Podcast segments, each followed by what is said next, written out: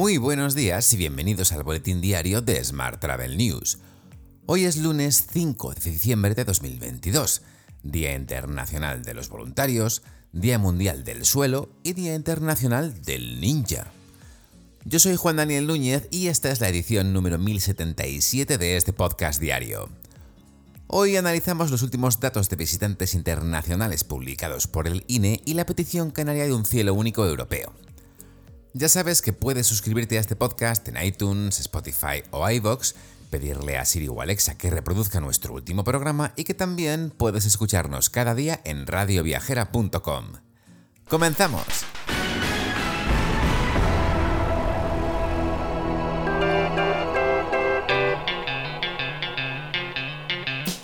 España recibió en octubre la visita de cerca de 7,2 millones de turistas internacionales, esto supone un 39% más que en el mismo mes de 2021.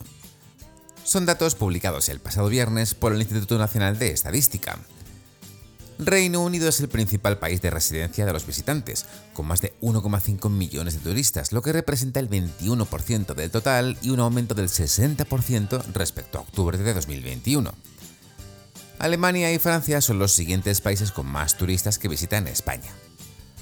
Por otra parte, el gasto total realizado por los turistas internacionales que visitan España en el mes de octubre alcanzó los 8.296 millones de euros.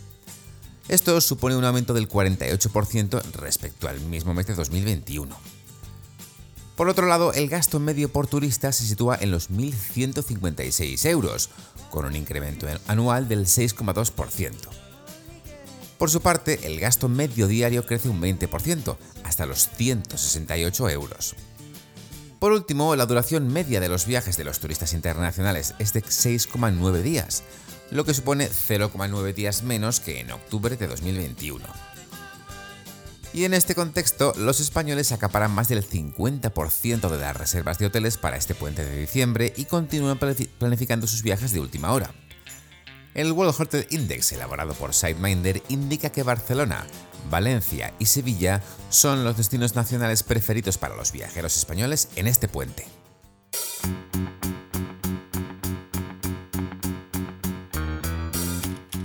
En la información sobre agencias, te cuento que Atlántida Travel celebra sus 20 años.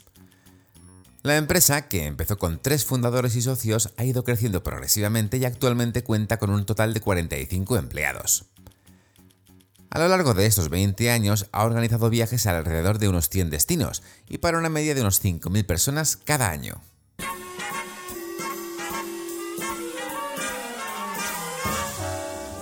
Hablamos ahora de transporte. La consejera de Turismo, Industria y Comercio del Gobierno de Canarias, Yaiza Castilla, ha mostrado este pasado viernes su rechazo a un nuevo impuesto verde a las aerolíneas. Además, respalda su petición de impulsar un cielo único europeo que serviría para reducir inmediatamente las emisiones de CO2 en un 10%. En otro orden de asuntos, la dirección de Airbus en España entiende que la propuesta realizada por el Grupo Aeronáutico Europeo a los trabajadores da respuesta a los requerimientos realizados por el Comité de Huelga. Así las cosas, les da hasta el próximo 9 de diciembre para que la analicen, fecha a partir de la cual la propuesta quedará sin efecto.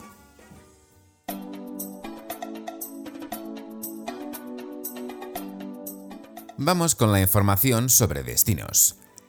La primera convención de islas turísticas europeas que ha tenido lugar en Gran Canaria ha concluido este pasado viernes con la lectura de la Declaración de las Islas Canarias. En ella, estos territorios piden impulsar una política turística europea que reconozca sus especificidades y ofrezca respuestas a sus problemáticas. Asimismo, se fijarán los objetivos 2023 para llevar a cabo acción contra el cambio climático en turismo, la economía circular del mismo, la infraestructura y las herramientas de medición necesarias. Mientras en Madrid, la concejala delegada de turismo, Almudena Maillo, ha presidido la Junta Rectora del Madrid Convention Bureau, que es la oficina que trabaja para la atracción de eventos profesionales a la ciudad. Según Maillo, este segmento clave se está recuperando más rápidamente respecto a las previsiones que teníamos a principios de este año y ha acelerado en especial en este último trimestre. Seguimos en Madrid porque la ciudad impulsa el turismo familiar de la mano de su nuevo embajador infantil, el Ratón Pérez. Para ello se ha editado la guía El Madrid de Ratón Pérez, en la que, de manera amena y divertida, se muestran los principales atractivos turísticos y curiosidades de la capital. El Centro de Turismo de la Plaza Mayor estrena además un espacio tematizado en el que descubrir a este tradicional personaje tan vinculado a la historia de la ciudad.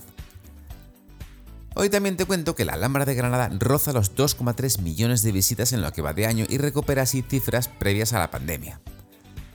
La directora del patronato de la Alhambra y el generalice, Rocío Díaz, ha informado este pasado viernes de que el conjunto monumental está rozando ya los 2,3 millones de entradas vendidas en lo que va de año.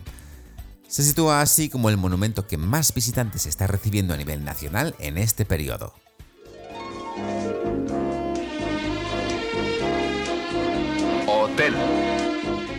Vamos ahora con la actualidad hotelera. Melia destaca como compañía líder en compliance y obtiene el reconocimiento de empresa transparente. La hotelera comparte el liderazgo con CaixaBank, habiendo empatado ambas con la mayor puntuación en el ranking elaborado por la Fundación AZ. En la segunda edición del informe de transparencia y buen gobierno sobre ética y cumplimiento de las empresas del IBEX 35, Melia mejora así su puntuación respecto al año anterior y la AEDH presenta los Tanit Ibiza Awards, que se celebran el próximo 16 de diciembre. Según Manuel Vegas, presidente de la Asociación Española de Directores de Hotel, y Alicia Reina, presidenta de la AEDH de Baleares, los Tanit Ibiza Awards pretenden poner en valor la industria turística y el relevante papel de las mujeres en la cadena de valor del turismo de Ibiza. Para ello se entregarán 8 galardones a 8 mujeres que, con su trabajo, dedicación y trayectoria profesional están dejando una impronta decisiva en el liderazgo femenino turístico de la isla. Te dejo con esta noticia. Muchísimas gracias por seguir este podcast y por dejarnos tus valoraciones y estrellitas en Spotify, iBox o Apple Podcast. Recuerda que puedes suscribirte a nuestra newsletter diaria entrando en smarttravel.news, en la sección Suscríbete. También puedes recibir un mensaje con este podcast y los titulares del día directamente en tu WhatsApp. Para ello, solo tienes que añadir el número 646-572-336 a tu lista de contactos, con el más 34 delante, ya sabes si nos escribes desde fuera de España, y enviarnos después un WhatsApp con la palabra alta. Y eso es todo por hoy. Mañana es festivo en toda España, así que volvemos el miércoles.